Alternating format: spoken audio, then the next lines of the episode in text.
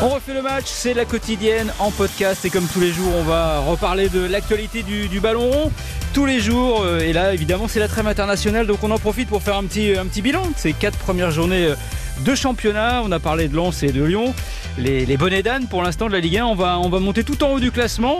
Euh, le Paris Saint-Germain évidemment, mais surtout bah, ces deux rivaux, Monaco, le leader actuel, et l'OM troisième à égalité avec les Parisiens. Et puis on va se demander bah, quelle est cette saison potentiellement sur ce qu'on a vu, le rival numéro un du Paris Saint-Germain. Pour en parler, on est avec Nicolas Georgerot. Bonjour Nicolas. Salut Florian. Ça va? Salut à tous. Et Philippe Sansfourche, le chef de la rédaction euh, de foot d'RTL et l'animateur vedette dont on fait le match que vous retrouverez samedi. Voilà, je fais un petit peu de promo, c'est normal. Ça va Philippe? Salut à tous, salut Florian, impeccable, euh, magnifique promotion, ne change rien, tout va bien. Ah bah c'est un c'est un collectif bien huilé. Bon messieurs, euh, la question elle est simple, Monaco Marseille.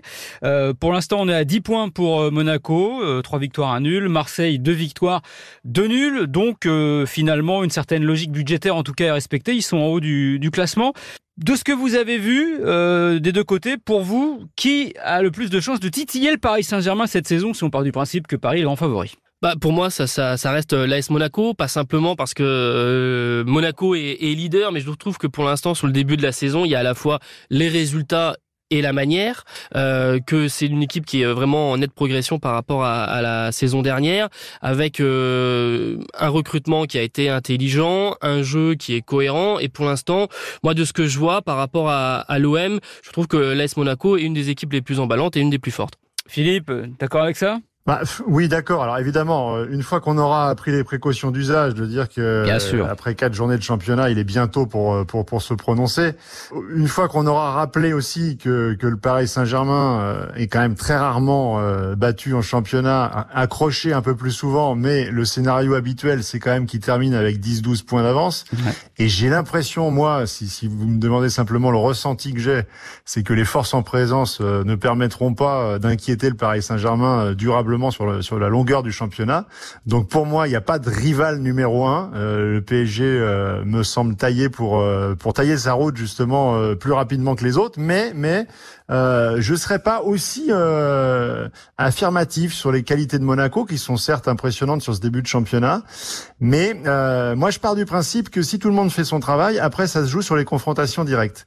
Et déjà, il y a, y a une chose que moi je relève chaque année, chaque saison depuis des années et des années, c'est que euh, rares sont les saisons où euh, Marseille ne fait pas le plein contre Monaco. C'est-à-dire que généralement, il y a une espèce de jurisprudence PACA euh, qui fait que, que Monaco a toujours un petit complexe d'infériorité et, et, souvent, que ce soit au Vélodrome ou à domicile, ça se passe très mal contre contre l'OM. Je crois que l'année dernière, c'était l'année dernière, bah, l'année dernière, c'était 4 points. Hein. Marseille a battu Monaco et fait nul hein, de mémoire. Oui, et puis en plus, euh, tu peux gagner contre Monaco, mais si tu es 10 points derrière, finalement, euh, ou 12 points derrière, ça changera pas grand-chose. Donc euh, l'ASM peut laisser les deux confrontations à Marseille. On a Monaco-M le 30 septembre d'ailleurs. Ça va être vraiment le premier affrontement des deux. Ce sera intéressant. Ça, va être un des premiers gros matchs parce qu'il y a aussi une donnée à prendre en compte, Philippe. C'est que pour l'instant, en termes de calendrier, ils n'ont pas été trop, trop embêtés, nos deux équipes-là. Oui, alors même si c'est vrai que il faut quand même considérer les matchs contre Lens. Certes, Lens est en difficulté sur ce début de championnat, mais ça, ça c'est quand même une équipe euh, dont l'ossature n'a pas beaucoup changé par rapport à la saison passée, euh, qui a été euh, renforcée de manière qualitative là où les joueurs sont partis. Donc on peut pas balayer d'un trait de plume comme ça le, le, score, le 3-0 contre contre Lens. Ah, balayer avec une plume, c'est compliqué. Moi j'ai essayé, ça prend du temps. Face à Lens, non c'est vrai, il faut y aller. Il, faut, il en faut plusieurs. mais le, fait est que que Monaco, pour l'instant, il y a rien à dire. Ils ont ils ont ils ont fait une une démonstration intéressante. Mais évidemment qu'il faut les voir sur la sur la longueur, avec la pression. Euh, je, trouve qu'il y a quand même beaucoup, il reste beaucoup d'interrogations par rapport à l'ossature de cette équipe, hormis des, des, des joueurs comme euh, comme Fofana. J'ai envie de dire qu'il n'y a, pas tant d'expérience que ça. Fofana, Golovin, oui, ok, mais il y a encore des ben joueurs qui doivent, euh, à mon sens, sur la durée d'un championnat, prouver qu'ils sont capables de tenir la pression. On verra sur la longueur, mais je, je, ne vois pas un avantage substantiel en termes de à la fois d'expérience et, de qualité d'effectif par rapport à l'OM. Moi, je suis pas d'accord avec ça parce que d'abord, on là quand euh, Florian, tu as exposé un peu déjà les, les résultats des uns et des autres et qu'on rappelait les, les, parcours et les calendriers. D'abord, les, les résultats de l'OM, ce sont des, des résultats qui sont euh, vraiment en trompe-l'œil parce que déjà Metz et Nantes, euh, ok, et, c'est pas des défaites, mais normalement ça, ça, aurait dû être des, des victoires marseillaises. Donc déjà, c'est un, un, mauvais résultat. la victoire contre Brest, c'est vraiment une victoire très heureuse et parce que euh, Paul Lopez sort un, match euh, énorme. Donc il y a une vraie différence déjà au niveau des, euh, peut-être pas au niveau arithmétique aujourd'hui, qui est très léger, mais en tout cas il y a quand même une, une, différence de ce point-là. Et puis moi je trouve que on parle beaucoup des recrues à Monaco comme Singo, comme Zakaria qui font énormément de bien, qui surtout ont été parfaitement intégrés dans ce collectif. Et Minamino qui est comme une recrue, parce que aussi... dernière était transparent. Exactement. il, est, il marche mais, sur l'eau. Hein. Mais le mais le duo Fofana Camara pour moi est vraiment le, le c'est le point central parce que l'année dernière ils étaient en dedans. Et là tu retrouves la force qu'il y avait il y a deux saisons. Et c'est complètement euh, c'est autre chose. Et donc pour moi c'est c'est c'est un un élément qui est très important. Et puis chaque joueur sait ce qu'il a à faire. C'est un schéma qui est très clair avec euh, et puis on parle de Minamino mais Minamino euh, Hutter il l'avait à Salzbourg euh, quand il y était. Ah, il sait comment le faire jouer. Et il sait comment le faire jouer. Et ça change beaucoup de choses. Mais est-ce que le, le, le, danger pour pour Monaco Nicolas et Philippe c'est que justement cette saison il n'y a pas de Coupe d'Europe c'est l'objectif évidemment pour la principauté d'y retourner pas de Coupe d'Europe, donc ça veut dire finalement un match tranquillou euh, tous les week-ends avec un effectif pléthorique. Il y a 37 joueurs dans l'effectif monégasque. Est-ce que ça va pas être compliqué euh, de, de, de, de, concerner tout le monde, de faire jouer une vraie concurrence? Est-ce qu'il n'y a pas un risque d'endormissement?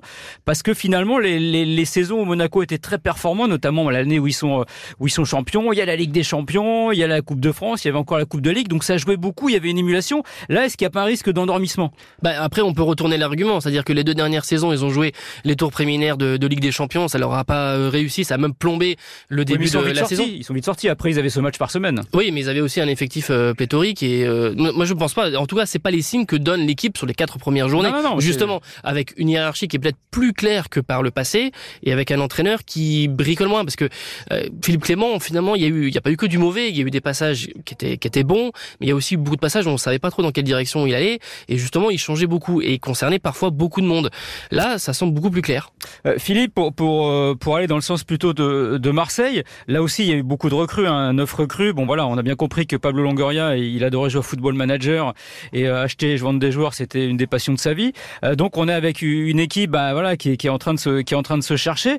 Mais mine de rien, même s'il y a un peu de Marcelino bashing, le nouvel entraîneur, où tout le monde dit ah, son 4-4-2 vieillissant, c'est chiant, mine de rien, en n'étant pas au point du tout, bah ils ont quand même, ils ont quand même 8 points. Oui, non, non, très, très clairement, moi j'étais le premier à fustiger euh, le début de, de saison et, euh, et notamment ce, cet énorme couac, cet accident industriel, parce que ça n'a pas, c'est le terme qu'il faut employer euh, par rapport à l'élimination en, en, préliminaire de, de Ligue des Champions face face au Panathinaikos.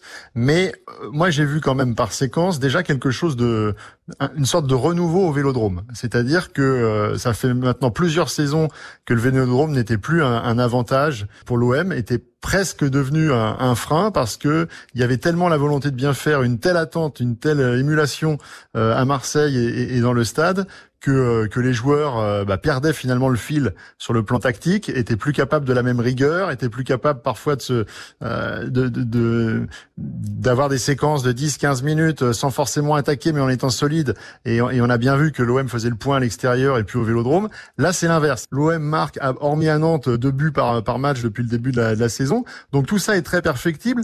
Marseille gagnait ses matchs souvent difficilement sur sur une euh, sur un but d'écart ou voire ne les gagnait bah, pas que là, j'ai l'impression qu'il y a une capacité bah, à faire des différences offensives plus importantes. Pour aller dans ton, dans ton sens, euh, Philippe, j'ai regardé, hein, l'année dernière, ils ont perdu 23 points à domicile, euh, les Marseillais. C'est sûr qu'ils avaient été un peu plus performants euh, chez eux. Sans doute qu'ils auraient pu, pourquoi pas, jouer le titre. Mais c'est vrai que c'est un gros frein. Pour l'instant, ça a l'air de bien se passer. Deux matchs au Vélodrome, deux victoires. et avec surtout aussi une équipe qui, qui, qui, tire beaucoup, donc très offensive. Peut-être que c'est ennuyeux qu'il n'y a pas vraiment encore de, de, schéma de jeu, mais 80 tirs tirs en 4 matchs, une moyenne de 20 tirs par match, j'ai regardé. Par contre, évidemment, seulement 6 cadrés. Et là, il y a une marge de progression, mais ça, bon, c'est jouable. Bah, oui, bah, c'est comme le point euh, principal, parce que le match à, à Nantes, euh, la seconde période où, où, l'OM euh, domine fortement et, et, est à 11 contre 10, c'est sûr que tout, tout, tout le, le, schéma, tous les, les, circuits de passe sont, sont huilés, mais il te manque cette transformation, cette, ce, ce réalisme, cette lucidité, et tu dois pas terminer avec ce, ce score-là. Ça, c'est un vrai problème. Et c'est aussi là peut-être que principalement l'OM a, a beaucoup perdu, avec peut-être Aubameyang et Vitinha qui ont marqué un peu au départ et notamment aussi dans les tours euh, préliminaires de Ligue des Champions, mais qui où l'absence de, Sanchez va se faire fortement ressentir. Ouais, après euh, on a aussi le retour de, de, Kondogbia qui est quand même une des grosses recrues qui pour l'instant n'a pas joué, qui va sans doute faire du bien au milieu parce que pour l'instant on sent que voilà ça, pêche un peu sur la construction. Il y a Harit aussi qui qui revient, qui avait été absent toute la saison dernière, enfin à partir de la Coupe du Monde, qui va apporter cette créativité et avec euh, les, forces en présence devant, on peut quand même se dire que, que l'OM va, va se perfectionner au niveau offensif et donc continuer sans doute à engranger des points. Donc moi je suis pas euh, je suis pas aussi sûr que, que, que, que Monaco soit beaucoup plus mieux armé que, que, que l'OM cette saison. Non, mais clairement, parce que euh, cette équipe de, de Marseille, c'est logique, on l'a dit, elle est en, elle est en pleine construction. Donc, euh, qu'il y ait des, des, matchs encore inégaux et, et qu'on n'ait pas 90 minutes pleines, c'est tout à fait logique. C'est l'inverse qui serait qui serait anormal. Maintenant, euh, les, les, noms qu'on vient de citer, même s'il y a des joueurs qui sont euh, qui ont été déterminants la saison passée, parce que ça s'est moins bien passé sur la fin, mais faut pas oublier que, que Gendouzi aussi avait son importance sur le début de saison. Alexis Sanchez, ça évidemment, c'est une énorme perte.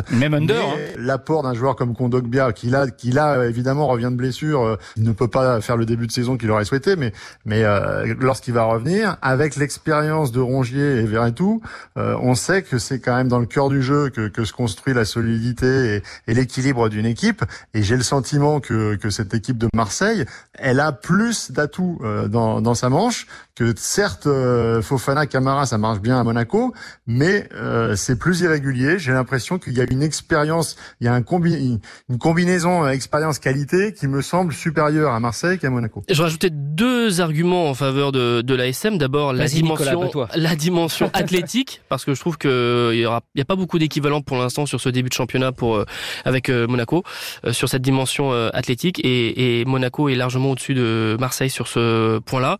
Et deuxièmement, ils ont aussi maintenant avec Balogun une façon de pouvoir faire évoluer leur façon de jouer et leur et leur schéma, euh, en ayant euh, peut-être euh, par moment un peu moins la possession, d'être davantage dans les transitions et de jouer sur les qualités de, de Balogun. Et ça fait selon moi, une arme en plus donc pour pour l'ASM. Ils se sont un peu aussi renforcés, euh, même beaucoup euh, en défense, avec notamment euh, Singo hein, qui a fait vraiment, il fallait, ouais. qui a fait vraiment une forte impression le joueur. Et puis il joue vraiment à 11 cette année puisqu'ils ont un gardien de but. il y a ça aussi. Sans et voulait dire de mal de Nubel, mais enfin bon, on n'a jamais compris on pourquoi c'était le successeur de Neuer au Bayern. Et, et, et, avec un joueur aussi comme Zakaria qui est un peu façon Danilo Paris Saint-Germain, a les qualités, voilà, pour aller en défense centrale, mais qui est un, un milieu normalement. Mais surtout, moi, ce qui me frappe d'ailleurs entre Zakaria et Singo, c'est que tous les deux, dès le départ de cette saison, ils sont là. On a, on a vu parfois à l'ASM ces dernières saisons des, des recrues qui mettaient du temps vraiment, euh, peut-être aussi un peu euh, un peu perdus par rapport aux consignes qu'on pouvait leur donner. Mais là, elles sont parfaitement intégrées et opérationnelles dès le début. Très bien, bah on verra euh, ce que ça va donner. En tout cas, messieurs, le, le calendrier, euh, ça va être bah, Marseille qui reçoit Toulouse la prochaine journée de championnat, avant d'aller jouer le classique au parc. Et puis entre entre deux, il y aura le déplacement à l'Ajax pour le premier match de, de Ligue Europa. Marseille qui va attaquer les, les grosses cadences. Monaco, évidemment, ce sera un petit peu plus calme. Hein, il n'y a pas de Coupe d'Europe. Euh, les Monégasques qui vont euh, aller à Lorient à la prochaine journée et qui recevront Nice pour le derby. Et puis donc, bah voilà, on aura ce match, ce premier euh, tournant, ce, ce, ce Monaco euh, euh, Marseille à la fin, euh, à la fin du, du, mois, le 30 septembre. Ce sera une première vision de, de ce que valent les deux équipes. Et ce sera forcément un indicateur par rapport à ce qu'on est en train de se dire là. Donc, messieurs, je vous donne rendez-vous après le 30 septembre, si ça vous va bien. Eh bien, on sera là. Impeccable. Merci Philippe, merci Nicolas. Vous euh, écoutez et réécoutez ce podcast sur RTL.fr et sur toutes les plateformes partenaires. On se retrouve demain pour la quotidienne dont on refait le match et samedi pour on refait le match sur RTL de 19h à 20h. Un peu plus court, mais parce que la Coupe du Monde de rugby attaque vendredi et forcément RTL va suivre ça également de près. Merci euh, messieurs et passez une bonne journée. RTL, on refait le match.